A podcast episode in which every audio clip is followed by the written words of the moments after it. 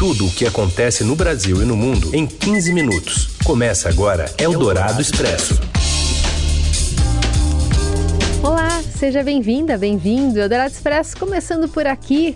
Edição novinha em folha, atualizando tudo que importa para você seguir bem informado nesta quinta-feira. Sou a Carolina Ercolim, comigo Raíssen Abac. Tudo bem, Raíssen? Tudo bem, Carol. Boa tarde para você e para quem está com a gente no FM 107,3 da Eldorado, no aplicativo da Eldorado, também no radioeldorado.com.br e para você que está aí na skill da Alexa. E um alô para você no podcast em qualquer horário.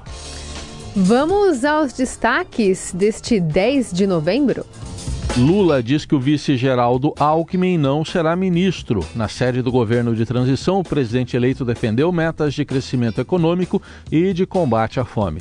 A inflação oficial sobe 0,59% em outubro após três meses de queda. O setor de alimentação e bebidas foi o que teve o maior impacto na alta de preços. E ainda a disputa eleitoral nos Estados Unidos e a alta dos casos de Covid em São Paulo em meio ao atraso na aplicação da terceira dose da vacina.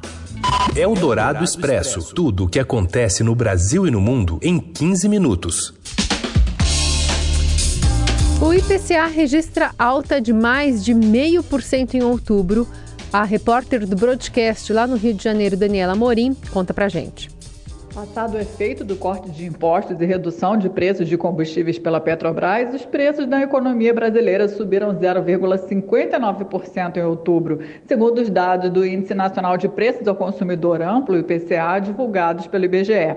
A alta sucede três meses de deflação, quando o índice refletia ainda os efeitos da redução do ICMS sobre os combustíveis, energia e telecomunicações. Dos nove grupos de produtos e serviços pesquisados, oito tiveram aumentos de preços em outubro. Os gastos maiores com alimentação e bebidas, saúde e transportes foram os que mais pesaram no bolso do consumidor, responsáveis juntos por quase 73% da inflação do mês.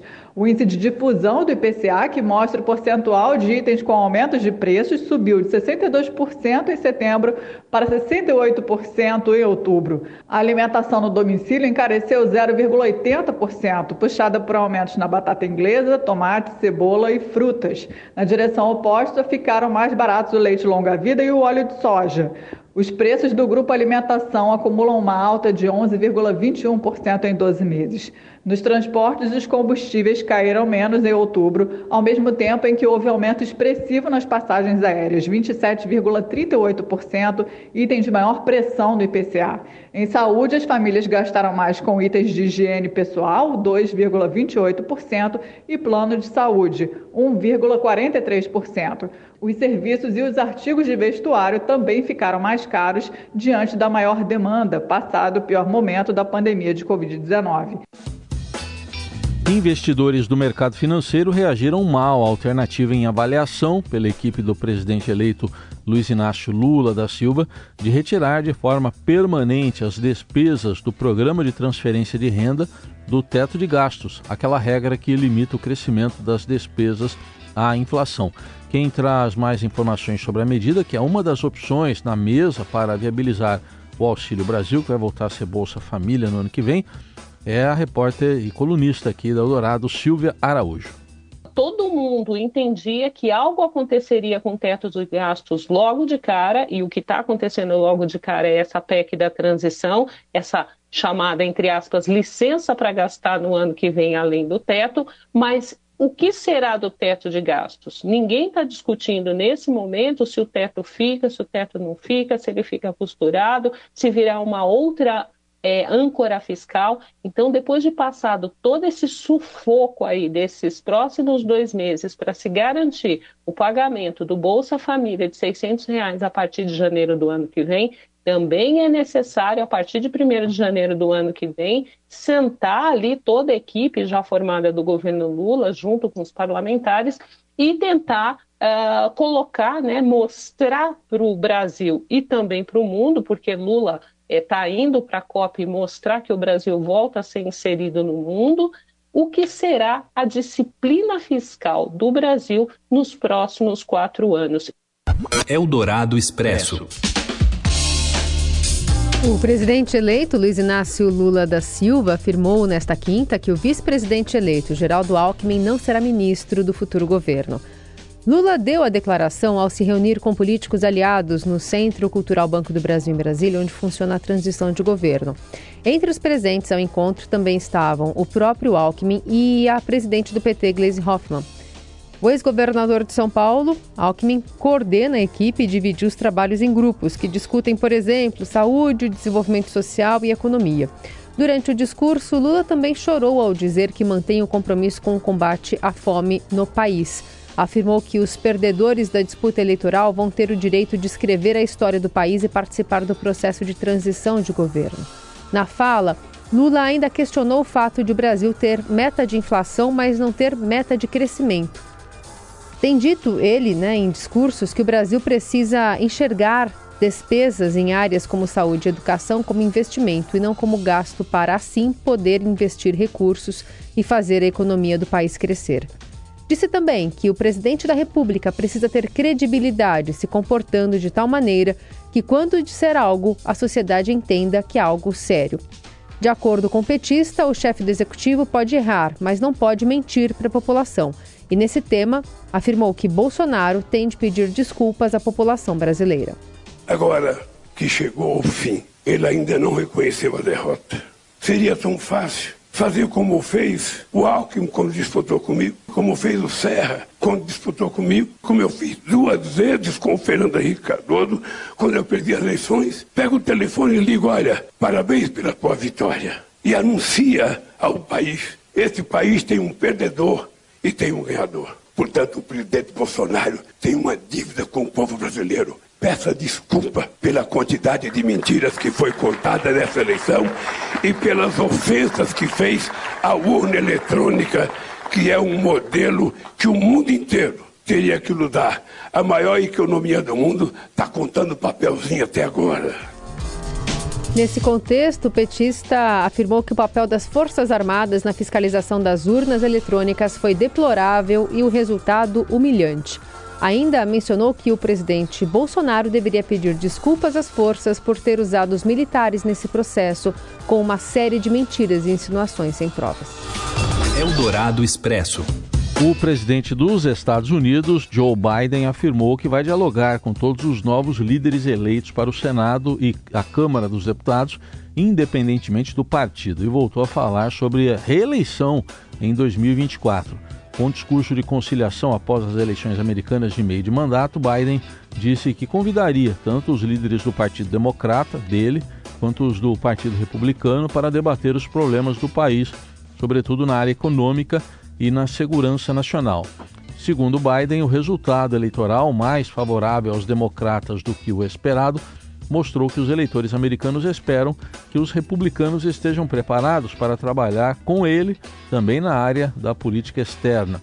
As projeções da eleição americana mostram que a esperada onda republicana, que daria amplo domínio na Câmara dos Deputados ao Partido Republicano e a maioria no Senado, não aconteceu.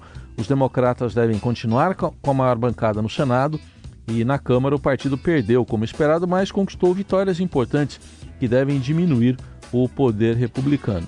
De acordo com o repórter de internacional do Estadão, Renato Vasconcelos, um outsider pode ameaçar a importância do ex-presidente Donald Trump dentro do partido dele.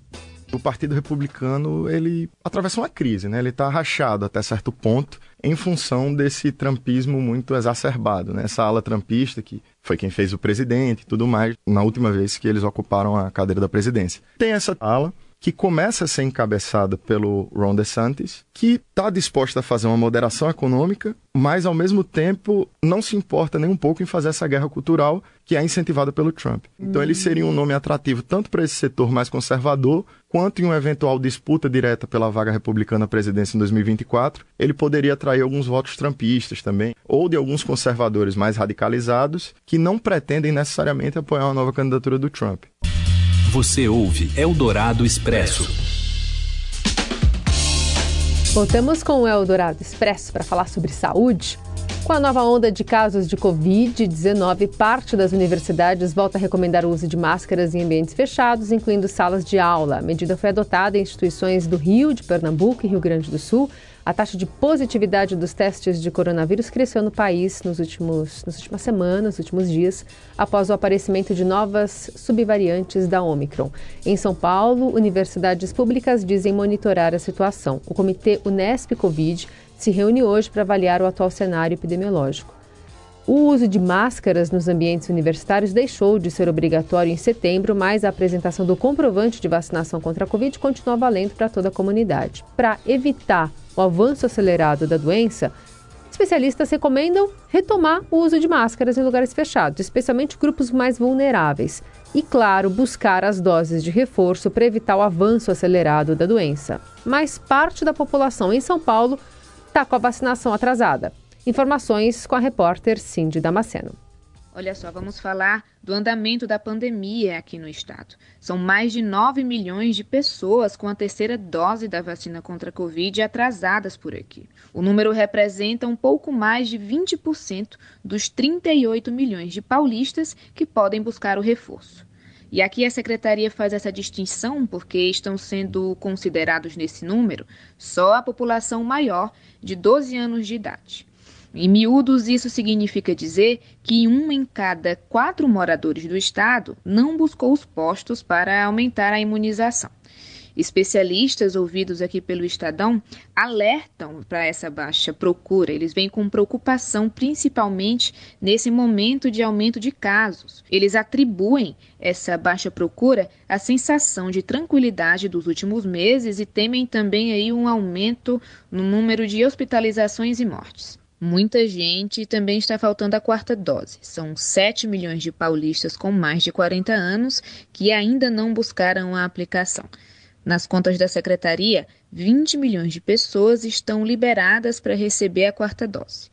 São consideradas aptas, elegíveis a receber a segunda dose de reforço quem tomou a terceira dose há pelo menos quatro meses. Eldorado Expresso. Eldorado na Copa. Qatar 2022. E hoje o Robson Morelli tem um convite para ouvinte do Eldorado Expresso no próximo mês. Fala, Morelli. Olá, amigos. Hoje eu quero fazer um convite para você que está nos ouvindo aqui no Eldorado Expresso. Queria fazer um convite para vocês acompanharem a Copa do Mundo pelo site, pelo portal do Estadão. A gente já tem muitas coisas lá que você pode é, se informar sobre o que está acontecendo lá no Catar. Nossa equipe viaja na semana que vem para acompanhar de perto toda a movimentação em Doha com destaque para o que vai acontecer com a seleção brasileira. A gente tem um quiz, olha só, você que gosta de desafios, você que acha que conhece as coisas da Copa do Mundo, não só dessa do Catar, mas da história da Copa do Mundo, você pode entrar no nosso quiz e responder 10 perguntas. Esse é o 11 primeiro quiz que a gente faz para você. Existem outros no pé do quiz, você sempre encontra a edição anterior. Você pode brincar com seus amigos, testar seus conhecimentos, desafiar desafiar quem está ao seu lado. A gente também apresenta um perfil hoje da seleção da Suíça. Ai, ai, ai, a Suíça, dona de um ferrolho histórico em Copas do Mundo. Você sabia que em 2006 a Suíça foi eliminada da primeira fase da competição sem sofrer um único gol? É, o Brasil vai enfrentar a Suíça no seu segundo jogo do Grupo G na fase classificatória. Vai ter que ter muita paciência para furar o bloqueio desta seleção. Ela mescla uma defesa muito forte, ela, ela mescla jogadores mais veteranos, mas tem jogadores novos despontando na seleção da Suíça. Ela, ela deu um trabalhão para a Itália é, e praticamente ajudou a Itália a ficar fora fora da Copa do Mundo mais uma vez. A Itália não esteve na Rússia e também não está no Catar. Gente, um convite para vocês entrarem no nosso portal é, e brincarem ali, se informarem, acompanharem tudo o que está acontecendo na Copa do Mundo do Catar. É isso, gente. Um abraço, valeu! Valeu, Morelli. Desafio aceito, hein? Convite para todo mundo participar. A gente volta amanhã com mais uma edição do Eldorado Expresso. Valeu, Raicen. Valeu, boa quinta. Você ouviu Eldorado Expresso tudo o que acontece no Brasil e no mundo em 15 minutos.